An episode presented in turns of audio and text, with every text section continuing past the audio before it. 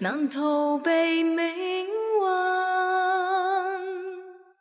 相親，竟不可接近，還我應該相信是緣分。香港啥时候回？就十三号开学，然后嗯开学可能一周以后吧，嗯，嗯，因为香港二月六号就正式通关，就是毫无限制，全面开关，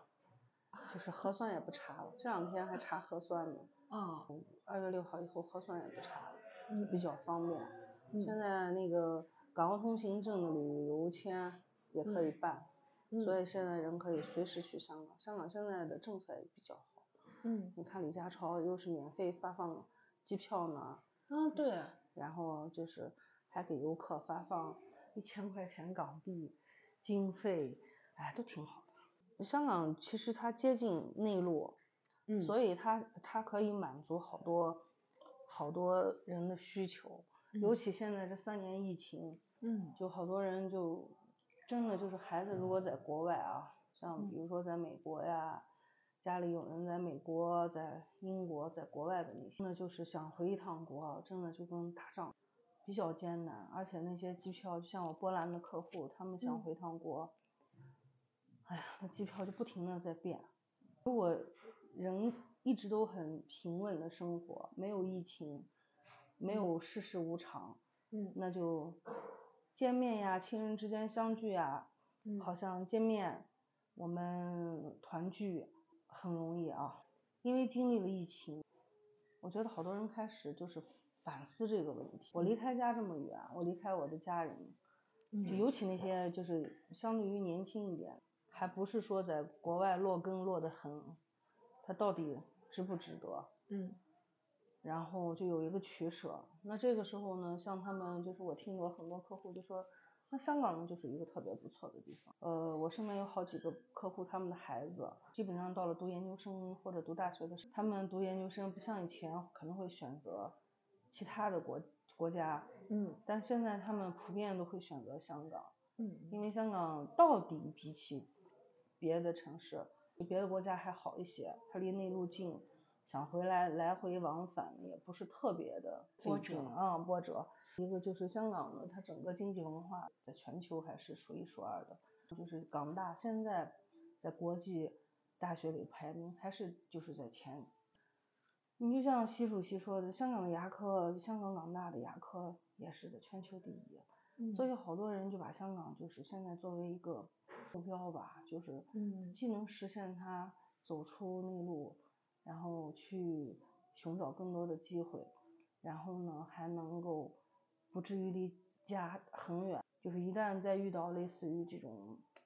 就是极无端常情呀况啊、这种疫情呀这种的，就不至于太就像你说太波折，嗯，心里面会踏实一点。嗯所以我看现在这今年选择在香港去香港读读研究生的人还挺多的，一五年去一样，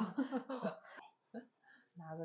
香港身份，多一份选择，对啊，又能实现留学梦，还能有更多的机会对，工作生活。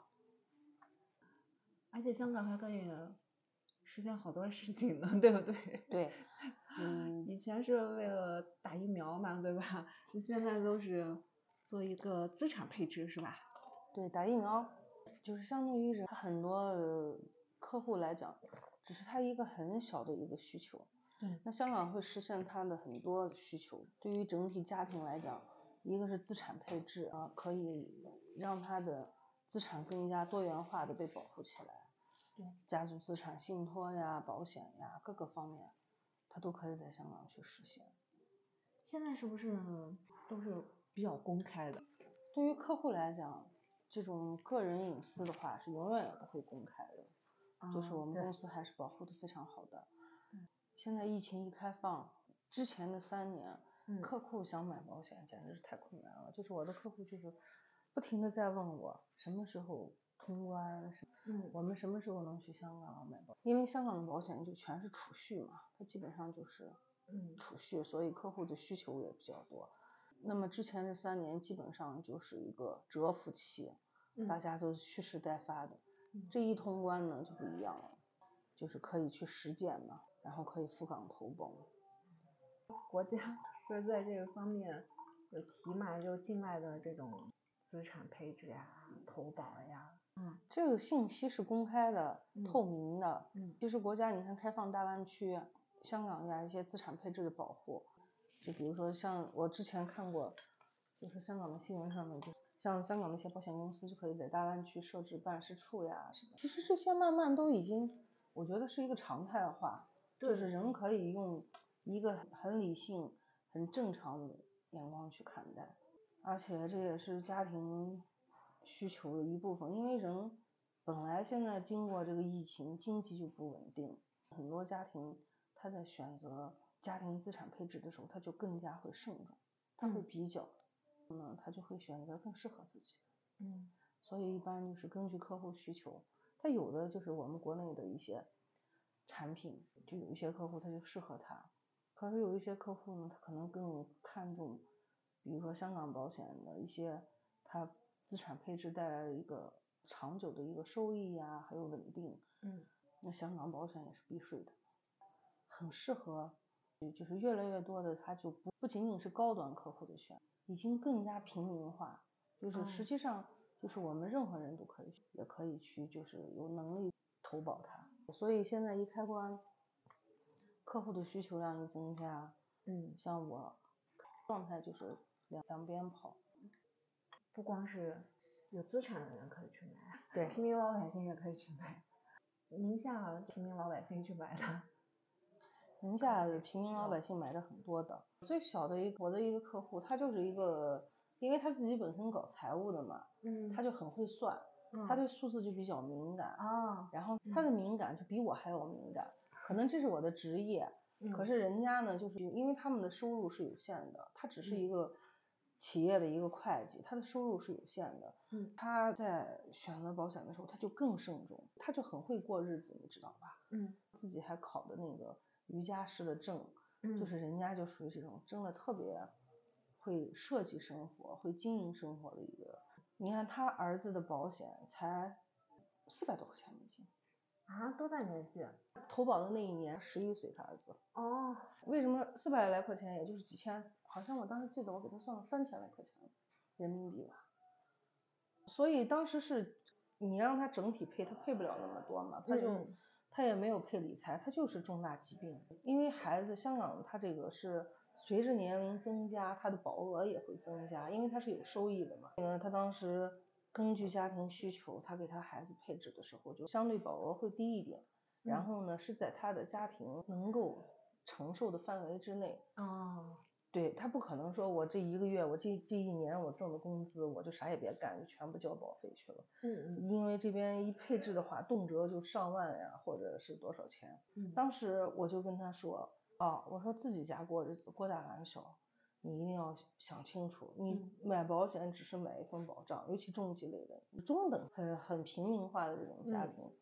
我说的你的理念是超前的，你选择来香港来投保问题，那么你投保的这个需求和诉求，你一定要根据自己的家庭收支平衡，嗯然后去选择你的保额。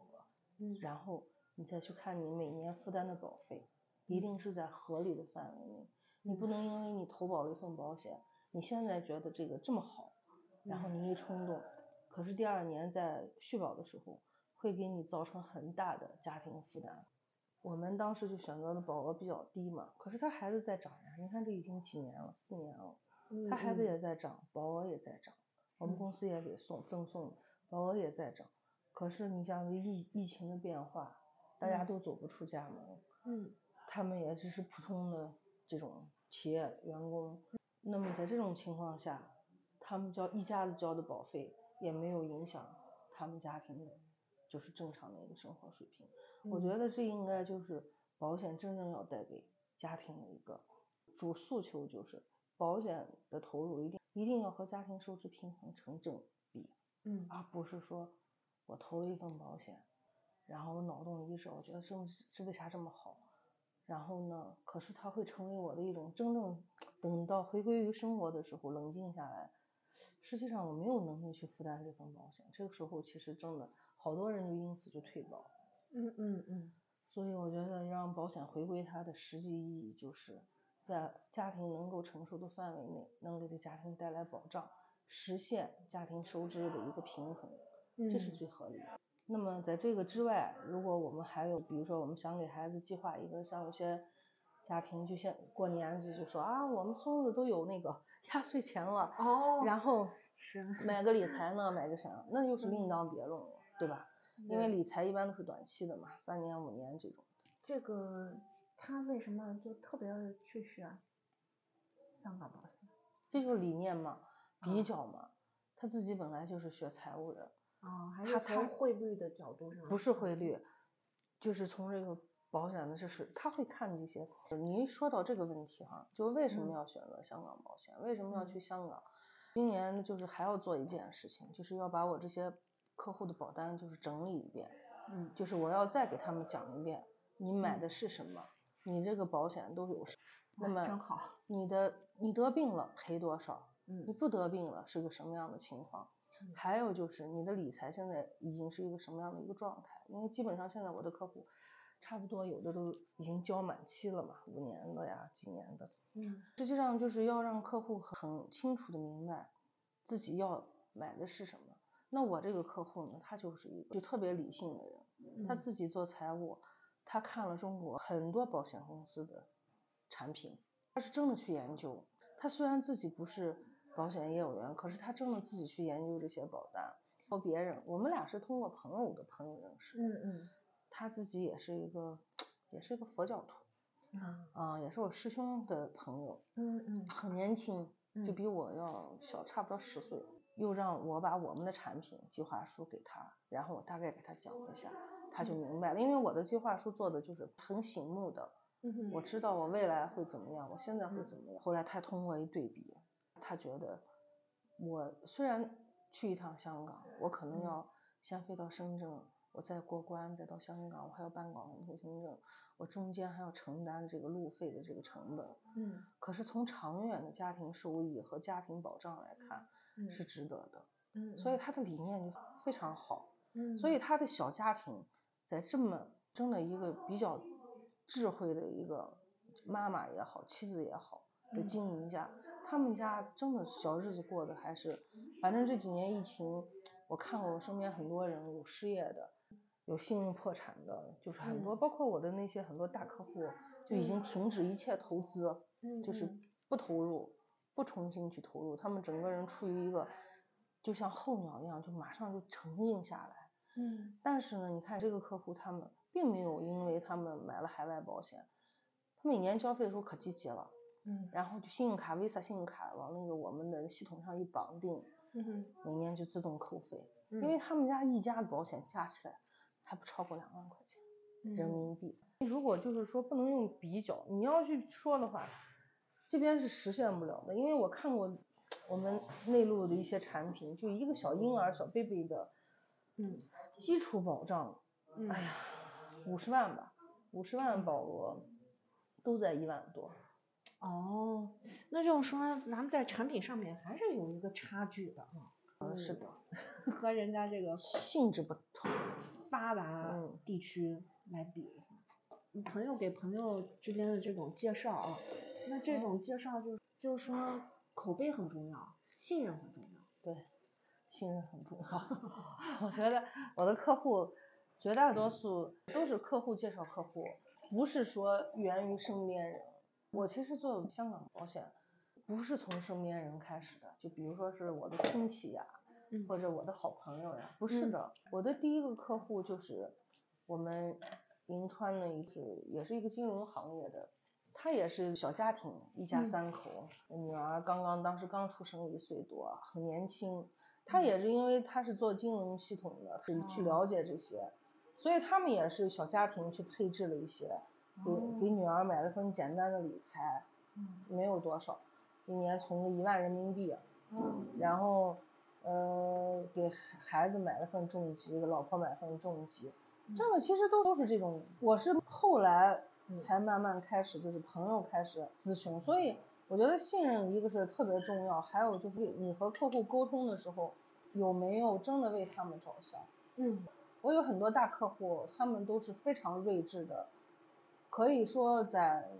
在某一个领域吧，或者在某一个国，甚至某一个国家、某嗯一个地区，他们都是华人领袖，就是嗯？他们是非常睿智的。他跟我沟通的时候，我就是没有什么套路，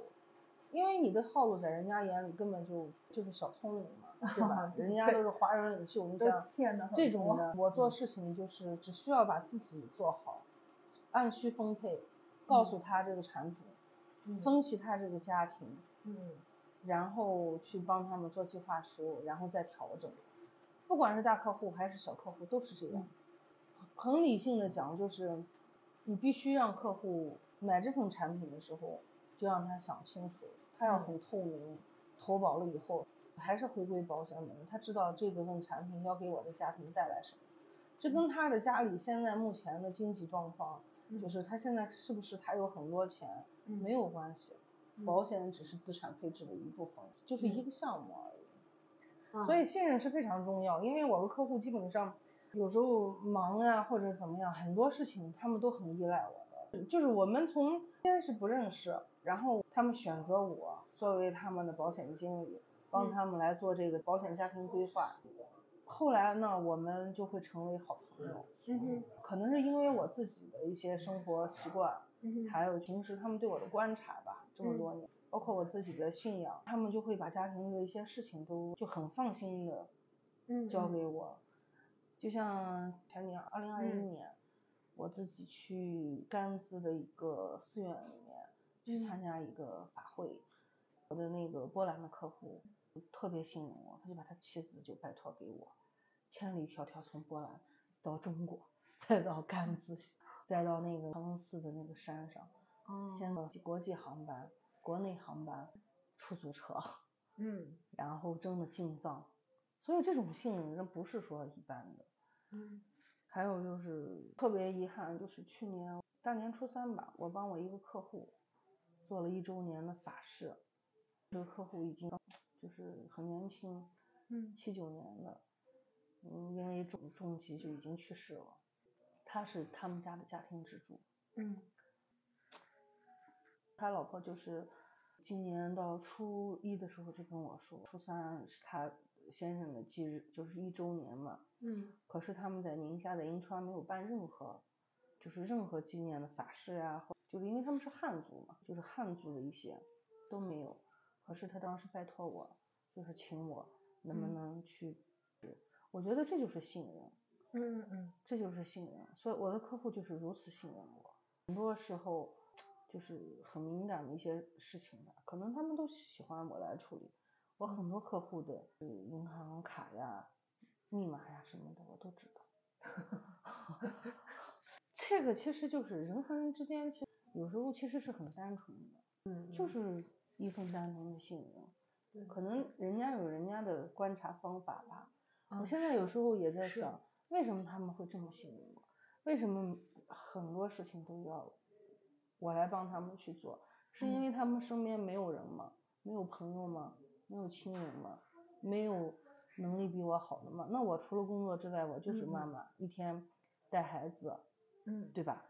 可是我后来我觉得，可能每一个人，这可能就是缘分，每一个嗯人都有嗯自嗯己的观察方法。对那么他们通过他们对我的观察，可能他们就是很单纯的信任我，也没有什么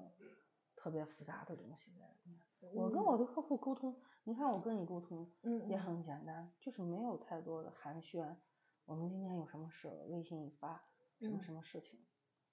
你就去做就行了。嗯嗯而且我的客户，你看迪拜的、波兰的、中国的、银川的、杭州的、北京的，就是很多城市的吧，嗯啊，我们附中的嗯嗯都有。刚才说的那个就买很小很小保额的那个，嗯他们是会弄的，哦，他们是会弄的，石景山的，哪里的都有。大家对于你的这种信任，除了一个就是人之间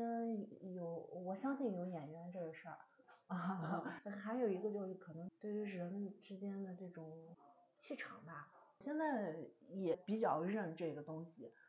见的人多了，发现真的有这么个东西，就是一个人身上他可能散发的有一些东西，别人能感受到。还有第三个是不是跟你的个人经历有关系？嗯，去香港都已经是七年了，我都拿永居了。啊，对呀、就嗯是、是一个中年之后才做的一个选择嘛，还能嗯下那么大的决心，三十六岁， 对哦啊，就很多人他就觉得这也是一份，就是这个人他们能判断吧，对，反正我觉得就是人和人就是不同的人，他有不同的眼光，嗯他有不同的方法。嗯，我不会去问你为什么这么相信我啊，这是咱俩啊聊。对对我对说，是， 可是你就会发现，他愿意相信你的时候，他就相信你。而且我觉得越是是的那是些的就嗯很有成就的人，他们对人就是越是就是越是简单纯粹。对呃我我自己也有这个体会，你有的时候就不知道为什么别人好像特别信你，啊自己都觉得自己就是资历没那么没那对么多，但是别人就愿意信你，我对我自己的定义就是，我的本职工作就是保险 agent，保险经理。我现在在公司的职务也是经理，有嗯自己的团队。我对我自己的另外一个另外一个评价就是，还我还算是一个比较合格、相对合格的妈妈吧。我可能不是那种特别细心啊、特嗯别事无巨细的妈妈，可是嗯我觉得我应该还算是一个比较合格的妈妈。所嗯以我觉得客户对我的观察可能是通过很多方面。哦，对真的，对对嗯嗯，通过对很多方面，他也不单单是，他有时候和你聊天，就是不同的客户，他跟你聊的内容也不一样。嗯是我们的初衷虽然都是冲着保险，我们一开始只说业务。是，我其实无论是对大客户，还是对我的一般的客户、普通客嗯户，我对待产品的态度都是一样的。实际上，因为香港的这些保险呢，它的产品比较纯粹，也很简单，就是无论你是大客户还是你是普通客户，你嗯们都选的基本上是一个产品。嗯所以我对待产品的态度，就给客户讲解的时候，我都是一样的。我不是说今天封这个是大客户，我是这个态度；明天这个普通客户，我是这个态度。嗯不是的，就是都是一样的。而且就是我讲产品的时候，可能也比较说也比较直接吧。嗯我会让客户就是很短的、很快速的嗯就知道他买的是什么，他要嗯投保的是什么东西。我曾经帮过很客，就是不是我的客户，嗯就是就是这几年这疫情的这三年，我帮一些客户就是梳理他们的家庭保险，他们就很多人就给我拿来一堆， 嗯就是摆好多份，十多的都十几份保险。当我问他们你们保的是什么的时候，基本上全部都是一问三不知。我说的，那你现在比如说嗯你现在如果那么既然买保险嘛，就不忌讳说生死嘛、嗯无常嘛。我说如果你现在得病了，你觉得保险公司能给你理赔多少？一百万。我说我说你把你这个一百万的单子找出来。嗯，然后我一看，哎，然后我说那么你现在如果因为意外去世了，嗯你觉得保险公司能给你赔多少？嗯嗯你现在因为生病了，你住院，你有没有医疗险？你现在你买了理财，你今年啊嗯四十二岁，那么到你六十岁的时候，六十五岁的时候，你有多少钱？七十岁的时候你有多少钱？如果你钱你不取，你有多少钱？你能给你的后代、你家庭留多少钱？说你看都在这上面。我说那你你告诉我是哪个？所以就是实际上就是帮他们梳理家庭，然后一点一点一份一份单子往过过。哦，然这后个后很来好后来客户才发现，就是呃他们不是我的客户，他们只是就是我可以说是义务的、无偿的帮他们去梳理。嗯呃，他们说外行看热闹嘛，内行看门道。嗯嗯实际上我不太喜欢，如果你不是专业的做保险的职业经理人，我不太喜欢你去评价别人的保险。身边有一个跟我关系还不错的姐姐，她身边有一个朋友，就经常对他们的保险评头论足，嗯哼，就她执着的点不在那个保险的点上。其实我觉得，专业的事情就交交给专业的人去做，不要轻易的去评价，因为往往有一句话就说的别人就是很容易就真的有一些人，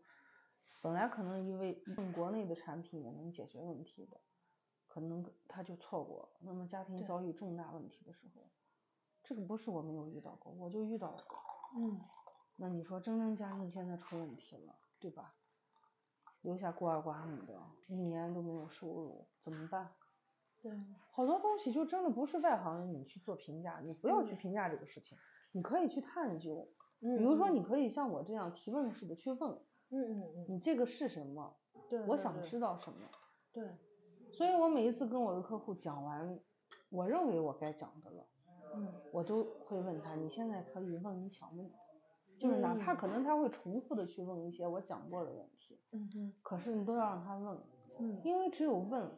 他才能说出来他内心所想。我帮他们去做家庭保险梳理的这些客户，嗯虽然我们不是朋友，也可能他也也不是我的客户，嗯可是我就一般给他们做这种梳理的时候，我是很不客气的，就是你必须得问他，嗯，你哪怕他很尴尬，他真的说不出来，可是他后来发现，哦，原来是这样，就是在中国，在国内，意外是意外的事情，疾病是疾病的事情，原来不是因为工伤从房上掉下来，肺摔破了就都会赔，就好多事情不是这么回事的。保险回归保险的本质，帮他们去梳理，让他们知道自己的家庭保障在哪里才行。对所以这三年在宁夏，就是因为疫情这种事情没少做，这也也挺是，得罪人的。我有一次跟一个平安的，他们来了三个业务员，嗯就是说，我那天还带着我女儿，后来我嗯女儿就说：“妈妈，你太厉害了，他们三个人都说不过你。”我 说：“不是逞口舌之快。”我说：“因为实际上他们他们也不了解香港保险，可是我了解国内的保险。嗯，”我说：“对不对？”我说：“所以说什么话的时候，你首先的立场是你要知道，你不知道你可以问。就比如说他们的有些我也看不懂，我就问他们，嗯基本上就是内行看门道，他一点我就明白了。”嗯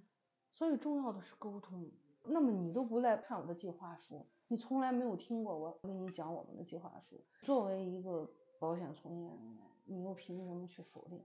对吧？嗯那包括我给别人分析也是的，那你先看吧，看完了你跟人家讲，嗯去帮助他们更清楚的知道，嗯哼知道他们自己的家庭保障在哪里，我得病了赔多少，嗯我怎么样了赔多少，嗯对吧？就是说，因为你做这个工作，你免费帮助别人，义务的。嗯不哼是说我好像做了这个事情就要让人家去香港买保险一样。嗯哼所以我觉得选择香港保险和信任我这个人，其实就是一环一环的慢嗯慢走嘛，人嘛嗯就是这样的。可能你当你去信任一个人的时候，嗯真的就是一瞬间做的决定。那你说，嗯香港保险 agent 多了去了，我们银川嗯也有呀。对对对对那是么每个人选择不同嘛，是是可能观察的点不同，人和人的缘分、磁场也不同。兰姐，嗯，你是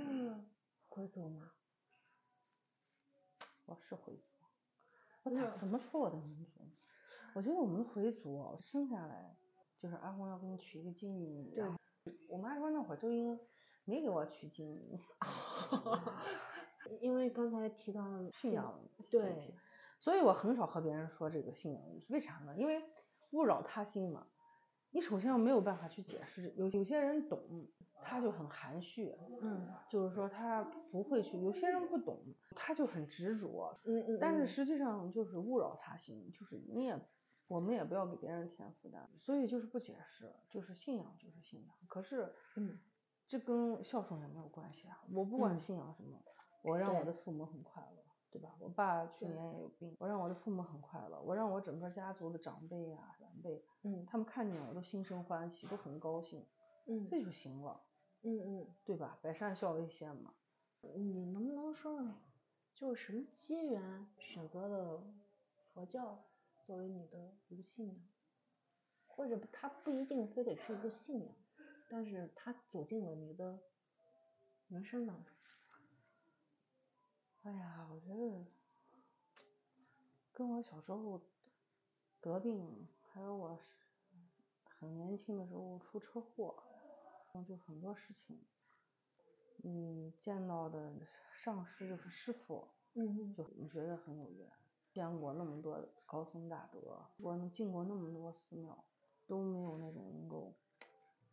可是当我见到我的上师在藏地那个寺院那么高的一个寺院去的时候，我是一个小白嘛，打酱油的，跟着一些广州的师兄去的时候，不知道为什么就是很震撼，我就觉得佛教真的是让我特别能够听进去，走进心里。坐到我上师面前的时候，我上师都现在都八十多岁了，你就很想哭，就那种的。这我我还给我爸我妈打电话，嗯然后我还问我师傅，就是说我说我们回族哦，嗯因为你很少去经历这些生老病死嘛，那会儿家里面人也都健在。我说，但是我看过穆斯林的葬礼这本书啊，我说的我嗯们回族的去世了以后，这个就是宗教仪式还是很浓的，而且很嗯有特色，而且很庄严的。嗯，我说的，那么如果我信仰了佛嗯教，我怎么去平衡？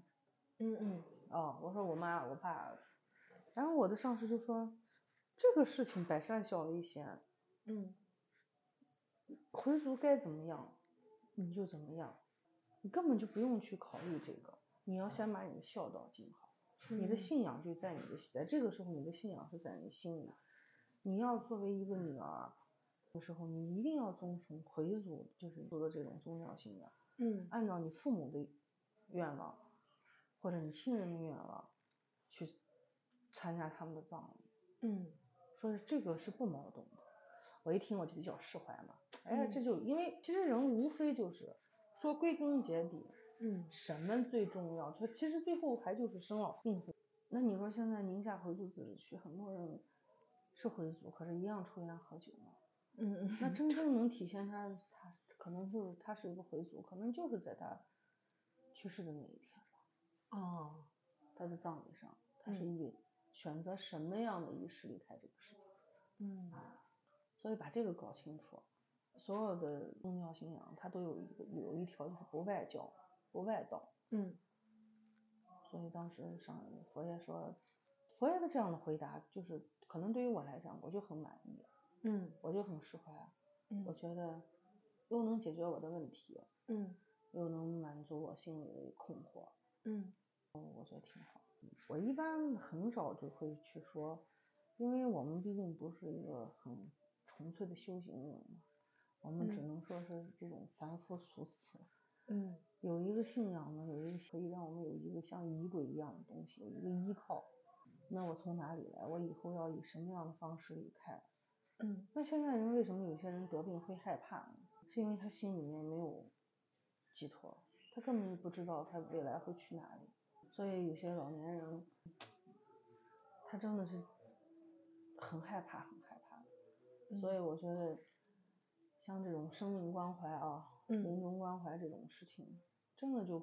可以多做一做，不要去忌讳去说。嗯本来吧，我的职业也是做保险的，就是无忌是无常嘛，你不能去忌讳说无常。嗯我觉得这样的话，有时候真的会影响身边的人。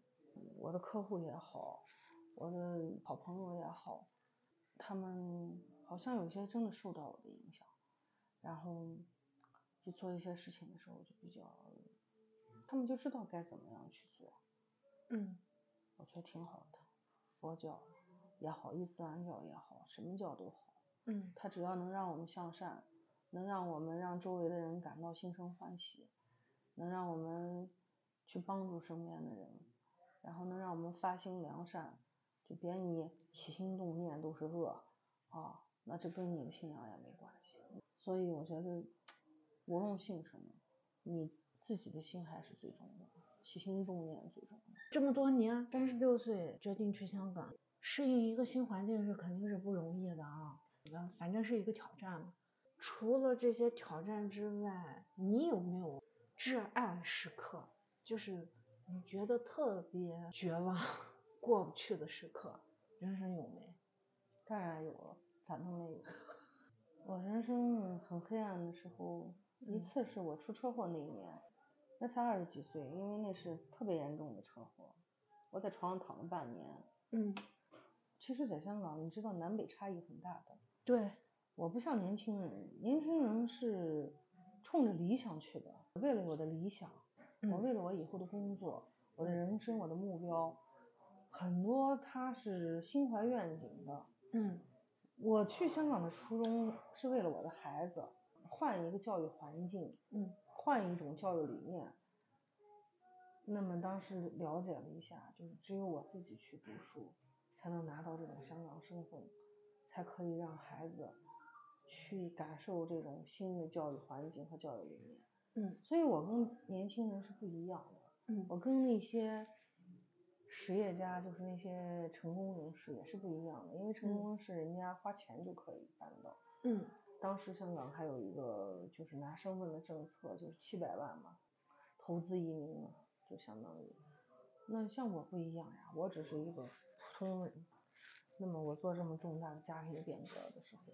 真的就是当时初衷就是为了孩子，我没想过我会在香港成就一份事业。所以当时去的话，我是拖家带口去的，带着我的父母，带着孩子。你想，香港是讲粤语，很多饮食习惯呀，各个方面都不太一样。在那去打造一个家，然后去读书。这话题又说到这个地点，我不得不再说一下。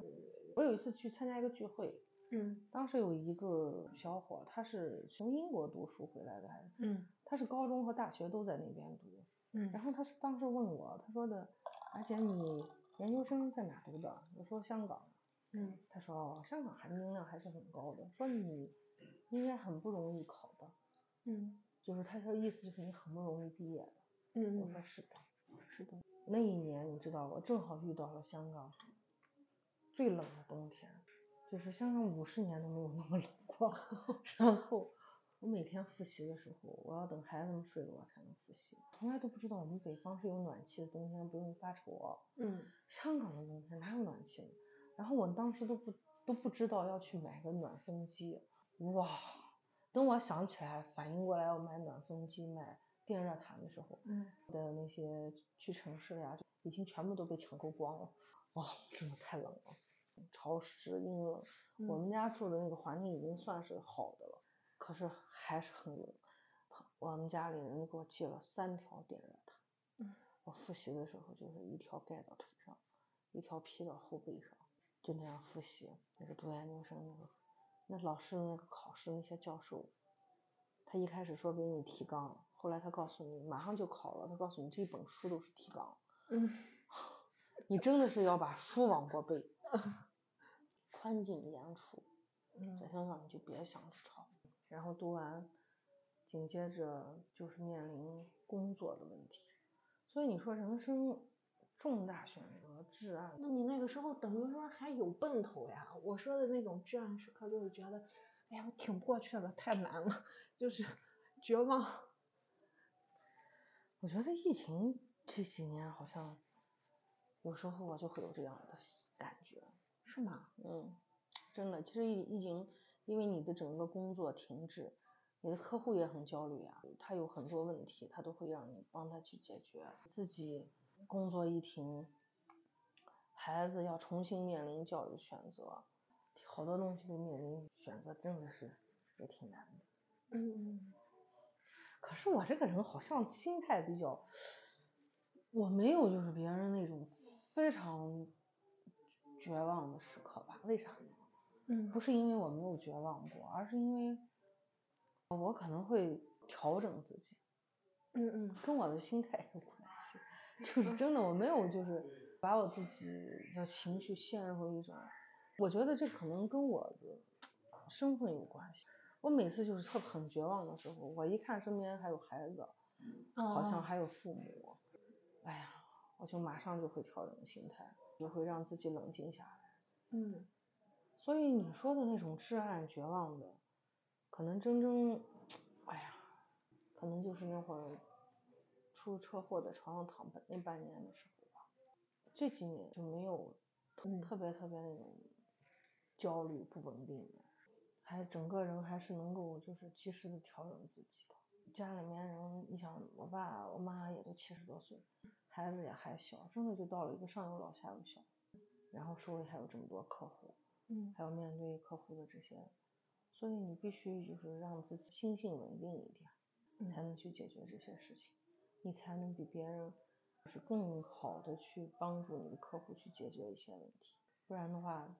没办法。你要说特别绝望，我可能现在还没有。呃，没没事儿，不这种时刻不是说是越多越好呀，就是有过这种体验就，我也是想问一问，可能人会不会对他之后做选择啊产生一些很难以描述的一些影响吧？肯定是有吧。我觉得嗯你看现在那些新闻，很多有有很多绝望的人，嗯就绝望到放弃生命。真的，我现在其实最能体会一句话，就是感同身受。嗯就是如果你没有经历过相同的事情，你就不要试图感同身受，就别轻易说出感同身受。嗯嗯，真的，感同身受这个这个词啊，太深刻了。经历了这个车祸本来就不是人人都会 经历的一些事情，再加上后面中年之后出去，啊，拖家带口，这就不是人人他都能够干完的。嗯，但有一点，是不是真的为母则刚？还是说，兰姐你也见过这么多人，不同地区、不同国家的，而且你做的这个保险经济也是要给人家这个整个家庭去提供一些服务，服务和规划啊。那你看，是不是所有的女性，就是她都能做到为母则刚啊？哎呀，还是有什么一些不同的特质或者情况我觉得这跟人的性格有关。哦，跟真角的色也没有关系啊。对，因为说说心里话，我最近就特别想帮助我一个客户，可是我不知道怎么去帮助他，因为他现在就陷基本上陷入人生最黑暗的。那么你说，我现在其实鼓励他说的最多的话就是，你现在至少你还是个妈妈，嗯你得为你的孩子着想。嗯他说你说的对，他其实心里很清楚，嗯嗯可是他当他的情绪就是来临的时候，就没有办法。所以我觉得不是每一个人他不想为母则刚，这个真的跟人的情绪，我跟人的性格，跟人从小到大的经历，嗯还有跟这个跟他的这一些处理为人处事的方法，嗯他习惯性嗯去处处理事情的方法，都有原因。所以实际、嗯实际上一个人有好多好多种的，最后归归根一个结嗯果。嗯所以，我特别相信因果，哦真的，好多事情你看着别人的事情，我不是不不想把他叫出来，就像咱俩这样好好跟他聊一聊。嗯可是我心里很清楚，根本就没有用。嗯，我也不嗯想给他现身说法，说我曾经怎么样，你看我嗯又被，那我也被好朋友背叛过呀，我也事业上面，嗯对？吧，被合伙人釜底抽薪过呀，或者怎么样，嗯嗯你不能去现身说法。我对他就是，我只能用一个词来概括，就是嗯理解。嗯嗯，我无法感同身受，但是我理解他。理解就他是的他状态。对我只能就是说，像面对他，我只能就是让他自己去处理，就只能自己去化解。真的好对多对事情对，我同意好这多点事情就是说，他如果拒绝的嗯话，你真的你没有他需要你的时候，他自然会跟你说。嗯嗯就比如说他需要，对吧？嗯嗯我们帮他去超度呢，做法事呢，做什么都 OK 的。可是他不需要你的时候，他真的就是把自己整个人就会封闭起来。所以我觉嗯得人，所有的人都希望自己好，都希望自己为母则刚。可是每一个人真的不一样，嗯所以就是不要去改变别人。就两个人之间一定是，就是如果想改变，也是心甘情愿。嗯所以我有时候现在有时候习惯说啥，我说用心甘情愿的态度做心甘情愿的事情。嗯我说我们成年人就应该做到如此豁达才行，不然的话，嗯你就没有办法去很好的与这个世界和解。嗯因为人嘛，你说现在这个整个自然环境、社会环境、经济环境，嗯还有这些无常的这些，你说多少家庭嗯都，你说一个疫情最近，光我来我客户家里面嗯十天内去世了两个老人，他舅、他亲姨父还有他爸爸。嗯嗯你说就就前段时间那就是感染疫情的时候，嗯所以，所以很多人就是基本上就是瞬间就一个家庭就嗯面临生离死别，所以你你怎么你怎么去去去理解这些事情？你没有办法去去想着去哦，劝别人你不你要节哀，你要想开一点，这些话话可以都不能话不是话可以说，对，可你只能在是为他祈祷。明有白时候像我们有时候偶尔念念经，回想一下。 我觉得嗯我还是一个比较善于跟人沟通的人。我我想着，如果我不做保险，我女儿说：“妈妈，你应该当心理咨询师。”我觉得他们都可喜欢听你说话了。心理咨询师除了会说一些嗯共情的话之外，我嗯说是我女儿说：“妈妈，什么叫共情？我共情就是你感觉好像你很感同身受，我说可是他还是需要专业的知识啊。很多事情就是，如果别人需要你的时候，你就去帮助他；嗯如果别人不需要的时候，你不要去强迫自己去，或者必须要人家聆听，嗯对然后必须要你要说，对，因为这个就是你的好朋友，嗯，啊，家人，就有些人就是你必须要这样，必须要那样。家里面人好多也老人嘛，还有嗯身边一些朋友就面临一些得病呀、什么的时候，我老说我说其实听听患者本人的意意愿嗯最好。包括我一个客户现在也是重疾嘛，也得、嗯也是癌症，也是突然查出来的，这也一年多了。就是真的，每一个人的状态都不一样。面对这些无常的时候，真的不是说我们去劝几句呀、说几句就能怎么样。兰姐，我有个很明显的感受，嗯，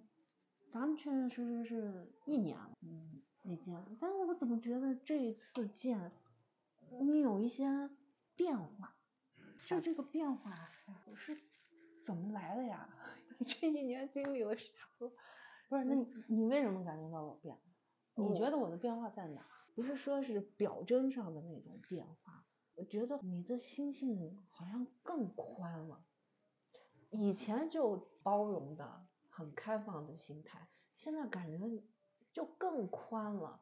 而且还感觉更厚了，就有个东西。但我不知道，就是岁月的原因。那我我觉得好像有些人岁月在他身上，除了那个外形表征上产生影响，内心不产生影响，对吧？但是我怎么感觉你的这块儿怎么越来越广，越来越厚？绿绿，你看啊、嗯因为上一次咱俩见面的时候就一年前，我嗯们说的更多的是经济，嗯是环境，是香港。我们希望给更多的一些人提供一个宽广的一个资源和平台。嗯我们更多讲的是这些。那么我们也有有讲过信仰，对嗯吧？可是这一年，你为什么感觉我好像变了？是因为这一年真的不单是我自己，包括就是我的客户，短短的这一年，我有好几个客户遇到了很多事，就是变故对很大的家庭变故。因为每个人的工作性质不同，所以他打交道的人群也不同。那有些人的工作，人家是不需要和人打交道的，对吧？人家每嗯天下班回家把自己的日子过好就行。可是我就是需要和人打交道。嗯我的客户有什么事情也会第一时间告诉我。可是我客户如果第一时间找到我的，基本上都是大事情，是 小事情基本上是逢年过节的问候之外。经历了好多事情吧，人就是不断的去调整，嗯不断的去帮他处理别人的事情，处理自己的事情，嗯工作上的事情，帮助客户去把他们的各项事情去去搞定、嗯解决，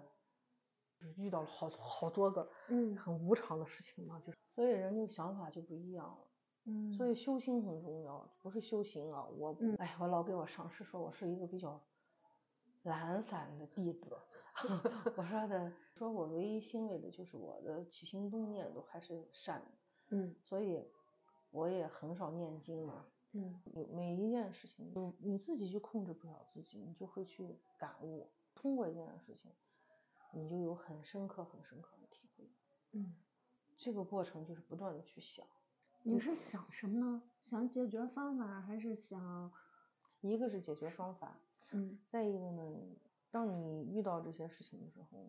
你是不是也得结合自己？你肯定心里是有感悟的，嗯你不可能麻木的。嗯你对待亲人、对待嗯孩子、对待你自己的爱人、对待很多人，嗯我发现就是很多事情真的就会变化，随着这个因果，就随着你遇到这个事情，嗯然后你想这些事情，你真的会变。真的，我自己都觉得好像是就是不太一样，嗯不太一样，就是真的是不太一样。你嗯处理事情的方法还有态度都不一样，能感觉到这个东西怎么讲，就一块好玉的那种温润的感觉，特别的强烈。还有就是多多随喜别人的好。你看朋友抖音、朋友圈会看到很多事情，嗯就是我要看到人家那种就是能让我发自内心由衷的感觉的好的事情，嗯我都会点赞，呃，很少评论，就是嗯点赞，随喜他人的好。人就是这样的，一年可能可能和一年，可能也是我年龄大了似的哦， 又长了一岁，就又不一样。其实是精力起作用，不一定是时间。表面上看都是时间，但还是经历的事情。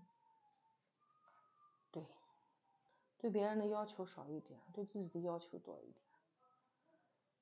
其实心境是不一样。就凡事想想自己该做什么，不该做什么，不要老去想着去要求别人怎么样，把态度摆端正，不管什么事，都是我心甘情愿的去做就行了。人就是这样的，我觉得夫妻之间还有什么，我像我跟我朋友说，我说如果你现在你愿意让他去做，你就直接去表达，你不要说你，比如说你说的，哎，你把这这个碗你端到厨房去，本来很简单一句话，你是在那做，可我就不想动，你就想想让你老公来把这碗端到厨房去，嗯你就告诉他，你能不能来把这碗端到厨房去？那么他来端了，他就端；他不端了，等会儿你去端。我说，可是你千万不要，就是你也没有这个意愿，你也没有说，人家根本不知道你在想什么。然后你在我面前，你把你老公说的一无是处，说白眼里没有活呀，说 白哦怎么怎么怎么样，啊想让别人就像个机器人一样，就自动做反应，是吗？对，所以我觉也得不哎下指 令。我说你要么就别抱怨，哦，要么我对说要么你就让他去做，你要不让人家做，你还想做一个好人，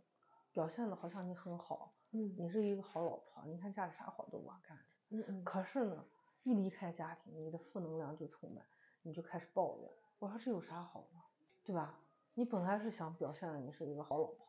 你看家里啥活都是我干的，你多好。啊嗯可是你还要去抱怨。我说嗯人这个嘴啊，真是太毒了。嗯，说点好的就好。兰姐，你说女性，尤其是中年女性，是不是还是得做点事情啊？即使做家庭主妇，她也是在创造价值的，对吧？不管是对家庭啊还是对社会，其实都是的。兰姐，你这么多年的看过来，女性她到了中年的时候，她过得有没有后劲儿？她是不是还是得做一点自己力所能及能做的事情？我觉得这个在于选择吧，哦我我觉得选择很重要。就是有人家嗯有些，就是你看我朋友圈有些和我年龄差不多的，人家一天风风火火的，你你能看出来，就是他每天从早上睁开眼睛，他的生活好像都充满了激情，这嗯是一种选择。那么还有一种呢，他就是喜欢在家里。可是我觉得，就人其实最重要的就是选择，就是嗯什么事情，尤其到我们这个年龄，你如果知道自己想要什么，然后嗯你并且为之去选择，你又愿意去为之付出，这个跟你干什么没有关系。你嗯无论你是去做家庭主妇也好，你是去做一个去外面做一番你的事业也好，还是你去嗯经营你的客户也好，还是不同的岗位、不同的人，其实都在于选择，啊它没有，它不是绝对的，它是相对的。嗯就包括有一些人一天一分钱没有，就想在家待着，我觉得那也是他的选择。嗯你哼没有办法，就是说你去鼓励他，你你你看你现在年龄说大你也不大，说小呢而过了嗯而立之年，那么那你应该去做一些事情，你要让自己啊振作起来，嗯嗯，你用的，那你刚才不是说因果嘛？嗯，所以我是说有一些东西，这不它就可是因能果大吗？家没看到呢，你可能看的多，这就是因果呀，嗯你选择什么你就承担什么，就是无论是哪个年龄的，都应该有自己想做的事情，可是重点是你做不做。嗯对吧？你选择做和你选择不做，或者你选择做什么，情感去承担那个结果就行了。所以，无论是中年妇女也好，小、嗯小年轻也好，重要的是选择。有很多人，尤其是说是这个中年女性重新出发，她会怕怕选错，我曾经劝过我朋友，我说如果你重新出发，那么你走出去，即使失败了，你收获的是经验。嗯可是有些人只很执着的，他只要好的结果，他不面对失哦败的，那你咋办？哦哦，就是说，他很怕的时候，这种人就是你要评估一下他的心理承受能力，不是什么人你都可以鼓励他，你一定要走出去，你一定要振作起来，嗯不是的，嗯每一个人的他就像对风险承担的能力，为啥有些人选择一失败就跳楼去了？那有些人失败了几次，人还在那儿活着，还在那儿做着，每个人他对他的心理承受能力不一样。嗯所以当你鼓励他走出去，他说我很怕，嗯那你就问他怕啥？你所以你首先要分析最坏的结果嘛，你做了这件事情，最坏能坏到哪儿，嗯最好能好到哪儿，至少要想清楚，你才可以一个人重新去走一遍呀，或者怎么？那你说选择嘛，都得选包括我，我都觉得我一天，可是我有时候在家待着，我陪孩子，我觉得也是一种成就。嗯，我今天帮客户解决了一件问题，我觉得也是一种成就。嗯我又工作，我立马就开关去回香港开始工作，这也是一种，你每一件事情都迂迂回回的，可是最终选择决定一切。你过什么样的生活，不是在口号，就在你选嗯择。你选择了这样的方式，你就去承担这样的结果，就这么简单。嗯不是说是谁必须要怎么样。李丽，你没有发现我现在想啥事情啊？嗯很随缘，就是很，就是我没有那种特别强烈、很执着的，就是觉得人一定要活成什么样子。嗯嗯我没有觉得人一定非要活成什么样子，我就嗯觉得你自己舒服就好，你又能让你身边的人高，就是说觉得不扰他心嘛，嗯，也还好就好。然后你自己的责任，你像我这当妈的，我不可能说我嗯因为随性，我就连我的孩子也别抚养了。嗯我一天就过我很舒服啊、做成年人该做的事情，做你自己该做的事情。你自己嗯的福报在哪？嗯人是讲福报的，人家有些人很很有福报的，你也不要羡慕，也不要嫉妒，嗯对吧？你可以羡慕，可以随喜，但是你不要嫉妒，你就把自己做好就行了。像你们现在这个年龄的好多姑娘，我看你们好多人，真的，我的朋友圈有好多每天就从睁开眼睛就开始很风风火火，我觉得那也是人家的一种生活，也挺好的。嗯嗯，挺好的。对对，每一天都很向上，很积极。是不是觉得女性，她们有一种说法，就是女性活得很具体，啊具体的这个生活这个怎么样，也不像男性，他们会贴很大的一些东西，尤其是他们本来就在社会各个层面上，他都在那个主体的位置上，是吧？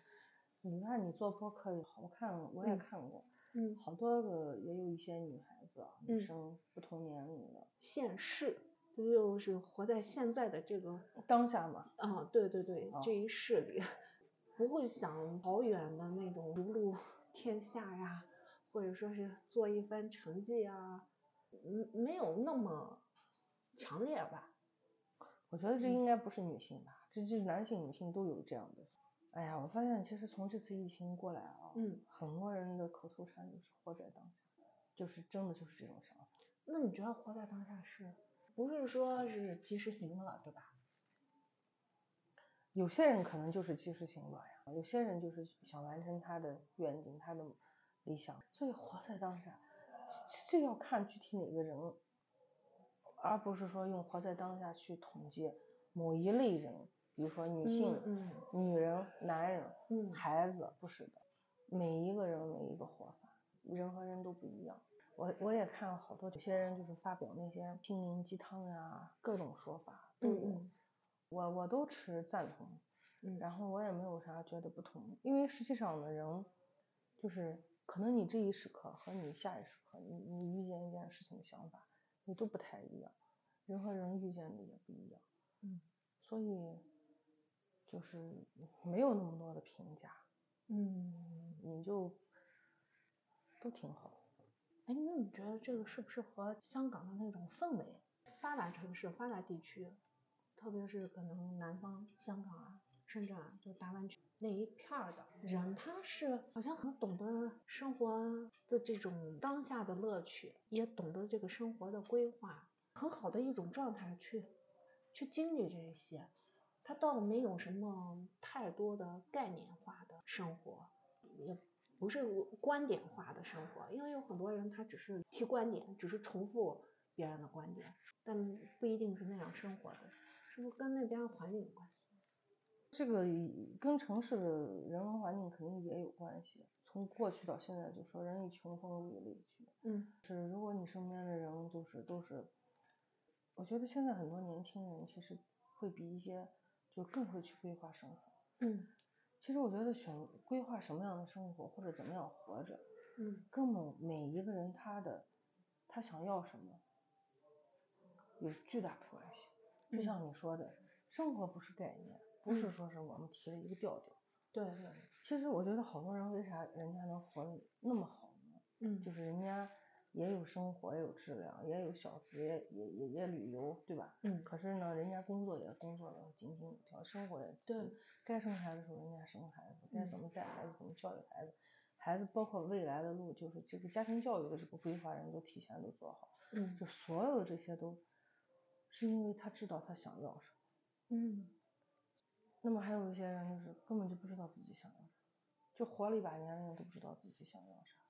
那么你说的香港，香港是一个很激进的城市嘛？嗯它就跟你选择股票，就像你做家庭投资的时候，你是选择股票还是选择保险？嗯，那选择股票就很激进嘛，哇塞，嗯大起大落。你要么就一下子就很对对很很收入很高，要么你就赔嘛，要么就、嗯那么选择保险呢就很平稳嘛，很稳定的随着年限，嗯它讲求一个稳嘛。嗯所以这就是人的生活也是这样的，你要么就是很激，这个城市是很激进的，可是在这个城市下的生活的每一个人，他都是不一样，面面观嘛，每一个人都不一样的。年轻人为什么就更会有一些年轻人会更会懂得生活？可能他们更清楚自己想要什么，嗯这跟他们的学历呀、跟他们有一些他们的家庭呀、都有关系。那还有一些人呢，就真的活一辈子，大半辈子过去了都不知道自己想要啥，只过一天算一天，嗯得过且过。然后城市的节奏不一样，嗯对人的压力和责任的体现也不一样。香港那个地方呢，真的每个人的脚步匆匆，你在路上，你基本上是听不到是非，看不到线，要么就是街边的真是有乞丐就睡到大街上了，嗯要么就来来往往，都是那种急急色匆匆的那种的，哪里会看到很相对休闲的人？一个是晚上，就是他们就会很享受生活，就出来泡泡吧呀。然后还有一个就是他们聚到一起抽烟的时候，嗯那个时候他们可能才会聊聊两句，就很放松，其他时候基本上没有。那我觉得这个城市就是这样的嘛，你想房房子呀各个方面成本都那么高，嗯人哪有心思去？要么就彻底放弃自己，嗯对吧？我印象有一个号就是微笑在香港，嗯，他走访了很多那些，可以说现在已经很少就连香港的中原都吃不到的那种，嗯像就睡在路边的人，嗯也没有人去赶他们。那这种人也有，嗯那按理说在香港，你随便去干个苦力，你也能挣到钱的，对吧？嗯这个城市机会多呀。那像我们宁夏就相对安稳嘛，那嗯你说我们银川就是可能又会，银川的节奏会快一点。你再看吴中，就又嗯不一样了，一天嗯早晨吃个早茶，九点吃到十一 点，所以这就是城市的人文环境不一样，造就的人和人的状态对肯定是有区别的，对不对是说。不是说没有区别的，你说那些上研究生、准备上研究生的孩子，嗯我就跟他们说，他说的啊，有的叫我姐姐，有的叫我阿姨。啊他说，那你说我现在马上九月份要去上学了，我现在应该是可以做什么？嗯我说呢，你可以熟悉熟悉语言环境啊，嗯就是去感受一下这个语境，因为在香港，毕竟我和你们说英文也还行吧，我和但是这个嗯粤语你们必须也要感受一下。嗯我说呢，感受粤语最直接的方式就是你可以看看，啊、t v b 的那个连续剧。然后我和其他的事情，我说的中都是中国嘛，倒也没有什么太大的一些聊。然后我说你就为你的专业去多做一些准备。我说还有就是在香港，你的学习就是一定是要踏实的，嗯你就别想着通过一些特殊手段想逼混着逼严，那是不可能的。嗯香港租房子，我说香港租房子是贵，你可以合租嘛，只用这个房间里的一间房就行了，然后客厅是共用的，厨房共用。我说呢，那在香港呢，可以取港币嘛，我和学校里都有食堂，你吃饭就在学校里基本上就可以解决了，除了周末的时候，嗯我可以自己做一做。这些年轻人给这些建议，嗯然后这些年轻人真的对生活是充满就是规划的，你就能感受到他们，他问你的问题，他是提前想好的，他绝嗯对不会说电话拿起来他才想啊，阿姨还是姐姐，我应该怎么样？不是的，嗯他很清楚知道自己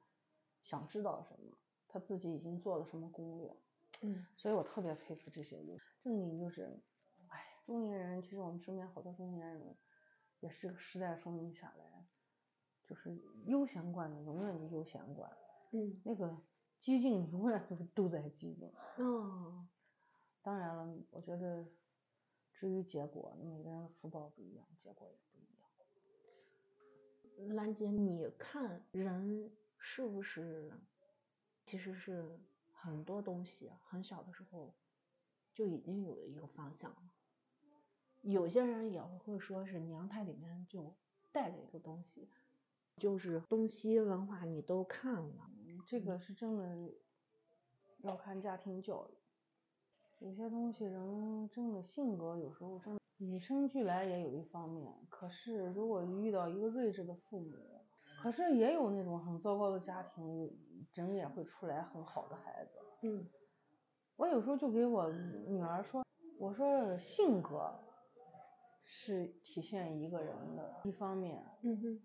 人性还有更多的东西。跟人和人交往的时候，真的是有时候细微见著，就是你从小事情上可能会看出一个人，而不是什么就是真的遇到大事情才去对想着对这个人去来体现一个什么。对，所以我觉得人就是你身边的人到底是什么样子的，还有一个人到底他会成长什么样子。嗯真的家庭就是很多，现在我看提了一个词，就是原生家庭。嗯这个词经常都在说，好多都在说。哎呀，我也在想，原生家庭到底是个啥东西？可是我有时候觉得，真的，你刚才说的啊，这嗯胎里带来的，嗯其实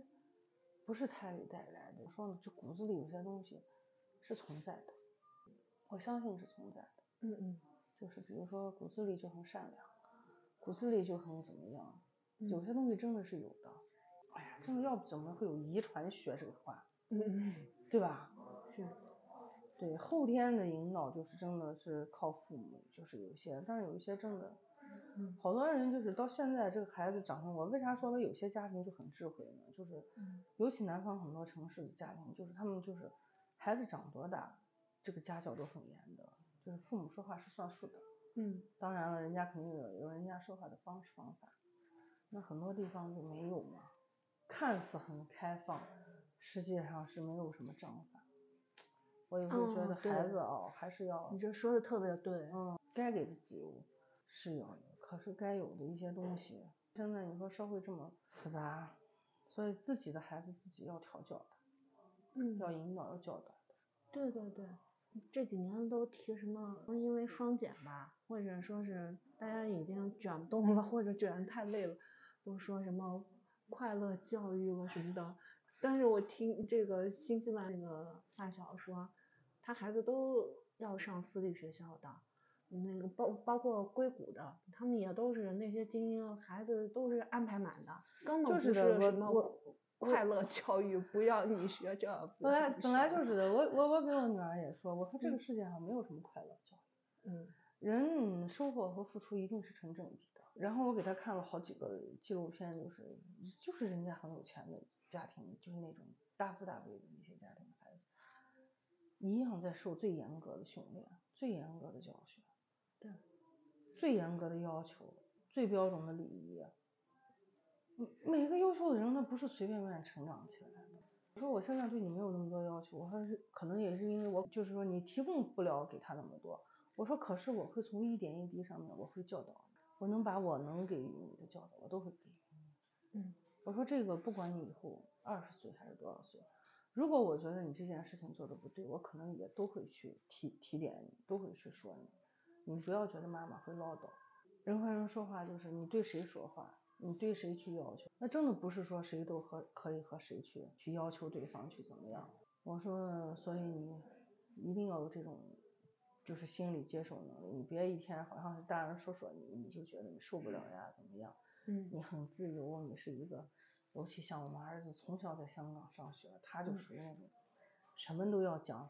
这是法律容许的，这是法律不容许的， 他就就很多事情他就很很守规矩。你跟他说的时候，他说你这件事情是不对的，怎么怎么怎么。嗯所以真的教育背景、人文环境，一定是可以影响一个人的。所以我觉得，哎，当初去香港也是正确的。 好的，那你就是说的是孩子啊还有家庭的教育。你当时去香港念书，你们同班同学里都是中年人居多吗？还对是我们那个班里面就是嗯中，不是说中年人，基本上都是因为孩子去读书的，哦，就是为了拿身份去读嗯书的。他们都是南方人，就北方的就我一个。嗯我们北方人不善于改变嘛，就是无法从一个舒适圈去去一下子去到一个。但是人家南方人不一样，真的，他们就是属于那种又能带孩子，然后又能上学，还能做事，他不会把自己格式化。哦，然后也不会给自己冠以太多的那种。你看他们要生孩子，一生都生三四个，嗯最少都两三个，嗯，生得起是吧？还是生起生不起对他们来讲就是多子多福嘛。嗯嗯嗯，可是我们这边连生一个现在都那么困难。生是生，大家没有意愿了还是怎么？就是我，我感觉我身边很多人其实都不太喜欢生孩子，现在年轻人那就男是为方了呢责任，为了责任生一个啊，感觉生一个这就 OK 了，这嗯就嗯算是责任啊，给爹妈有交代了，就属于这种。嗯南方年轻人不会这样吗？或者香港的年轻人他没有呀，他们觉得生孩子是一种人类的天性，就是如果他们一旦决定要孩子的时候，他们一定是就是很多人就是已经准备好了，嗯，就说把自己我准备好嗯，了，我要孩子，哦、然后生一个、生两个、生三个，对他们来讲都没什么区别，就是他们会很欢喜的接受，就是基本上不会去就是太有就太纠结。啊我那的真同学，不我跟错你啊说，我的同学家里独生子的很少，独生子的就是上海的那个，基本上南方的那些最少都两个、三四个、四五个的很多。这还是养得起，那不光是生得起了，而且你看，像我像我嗯同学生孩子啊，嗯，他是独处以后才结的婚，嗯，然后他生孩子第一年生了一个，然后他第二年紧接着他就又生了一个，两个儿子一起养一起长，其实还挺好的。嗯嗯嗯，他们没有那么大我对觉得未他来们的在焦孩虑啊，不是不是不是，我觉得他们是在孩子这个问题上，可能他们的那些文化背景啊，就是他嗯们从小到大接受的那种理念、那种嗯教育，就家里面他没有对孩子就是生一个生两个没有太大的分别心，他没有就是觉得好像生一个是对的，生两个是什么，他没有太大的分别，就很难。就像我同学，他有两个孩子，然后他就生双胞胎，他问他生吧，他说有了就要吧，就这样，他们就没有去想，就是他们不会去想啊，我怎么带呀、我怎么去弄啊，他们也没有老人帮忙的。跟他们自己的这个赚钱能力啊有关系吗？赚钱嘛，好像也就也还还过得去吧，反正都还、都在努力嘛，到这个年龄了，嗯就这样。嗯，我觉得人那家真对不一孩子就没样啊有那么太多的分别心，就不会想很多。我都不知道是不是现在我们国内这种氛围还有舆论、舆论信息的这种影响，啊连银川呢这么安逸的地方，我们家庭条件很好的这种九零后，都跟我说啊捆婚，包括生孩子，好像大家都还说什么国家鼓励三胎了，感觉好像这个要对抗国家，或者说是对抗这个舆论环境。这生是孩子好本奇来怪就是一个本来是应该是一个很人性的事情啊，嗯结果就弄得先从计划生育开始，生育本身是一个人类的自然反应啊，嗯，结果现在都上纲上线了，我也不太清楚现在这些年轻人都咋想。你这个工作室今年在银川弄一个，我就有这种想法嘛，是关于什么的？就类似于这样，人能交流，把这个平台共享起来。哦，我觉得这个特别好，真因的。为我现在帮助客户，不单单是保险一方面，嗯包括医疗呀、药嗯品呀。上次就是疫情传染最严重哦的时对候，客户的爸爸、朋友的朋友的妈妈，性命垂危的阶段，嗯，然后就给他们闹的那个辉瑞的药嘛，还有朋友问我呢，送客户什么礼物？客户的母亲病重，也是就阳了之后病重。我说你送药， 送药，关键的药。对，对，就是。但是大家就没这个途径。对，嗯所以你说像我就有这样的，比如说这样的渠道呀、途径呀什么的。我的客户现在就是很依赖我，就是基本上有病呀、用药呀各个方面都要问一问。所以我觉得其实把这个资源就共享起来，然后这样的话大家都可以交流，可以去，我就想做这么一个事情。现在就银川这个地方，就是看看选址呀，像这样喝茶的地方，可以喝茶，对我自己来讲，见客户也比较方便嘛，资源共享嘛。嗯嗯，就是我的那些客户，他们也就银川的客户，他也有地方可以找我。像我在宁夏的时候，他也有地方，就是很方便。嗯哼，这也是客户的意愿，嗯也是嗯我的想法。我就在想，就是弄一个像工作室一样。嗯，嗯，可以可以，哎、我觉得这个想法特别好，大家有这样的需求，还挺强烈的。我我觉得我们这边的客好多客户也很有意思，就是他比如说他投保了，嗯可是是因为保险经理是他亲戚，他反倒好多一问题不好意思问我。 就是你你明白吧？就是这种。哎然呀，就很有意思，就是那估计买的时候也是因为 人情。反正买的时候也稀里糊涂，可能就那种的。嗯我希望就是可以帮助更多的人，就比如说帮他做一下保险的梳理，嗯嗯就看看他们家庭的这些，你到底买的是什么，就是让他心里嗯，明明心这种的。不错呢。还有医疗这方面，嗯比如哼说体检呀、日本呀、香港呀，有大家嗯很多这种需求，就对是高净值人士啊，对或者甚至中产。就是让这一切不要再变得好像很困难的事情。对，其实真就的像我们这边人，他是有这种理念和需求的，只是他不知道去有哪里。强烈的啊需求。然是后外面的中介机构呢，他也不太信信任。你看，像我有一个客户，他血脂特别高，嗯他只要吃这边的那个降血脂的药，转氨酶就特别高。然后呢，我这就个给药我是有差别的。对我就在香港帮他预约了医生，就是他吃香港的医生的药就非常好，包括从对他的痛风呀、他的血脂呀都控制的可好了。嗯就整个疫情期间，我一直就在帮他，就是实在去不了了，帮他就是视频面诊，做嗯检查，就嗯嗯帮他就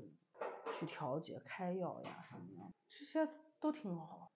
咱们班就是说，就都是留学回来的人，这样的家庭，他可能会有这样的信息渠道和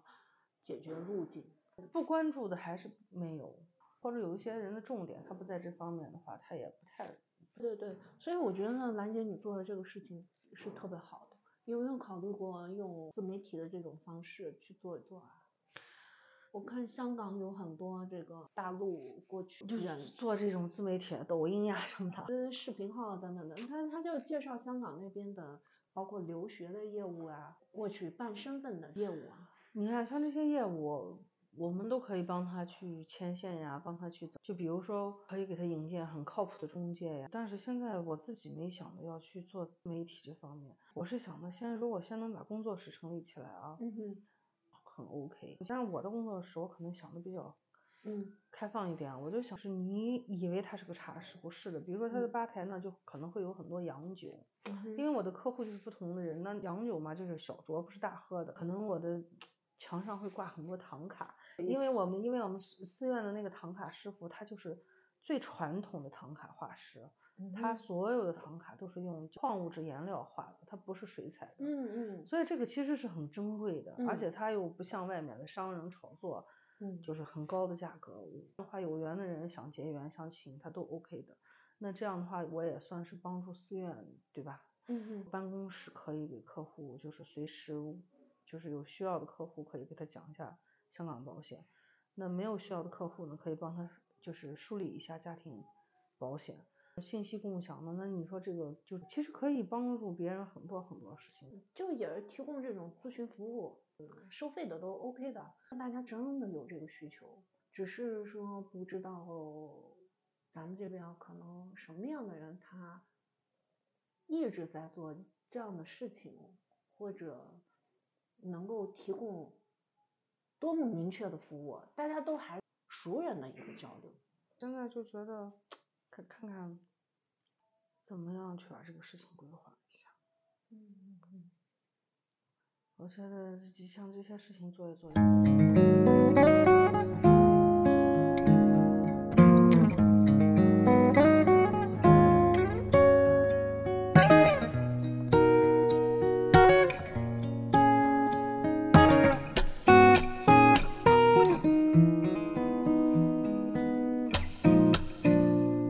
从前、現在、過去了，再不來。紅紅落葉長埋塵土內，開始終結總是沒變改。天邊的你漂泊在白雲外，苦海翻起愛恨，在世間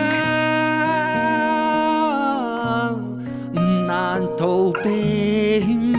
運相親，並不可接近。或我應該相信是緣分。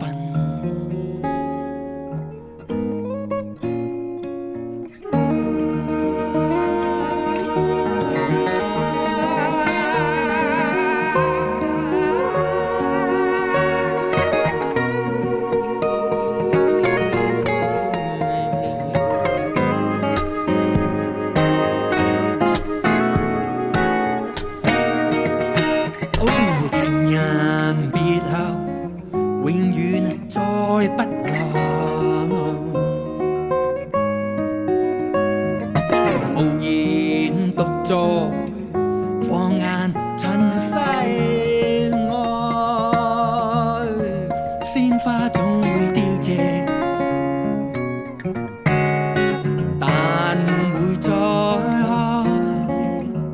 一生所愛隱約，在白雲內，苦海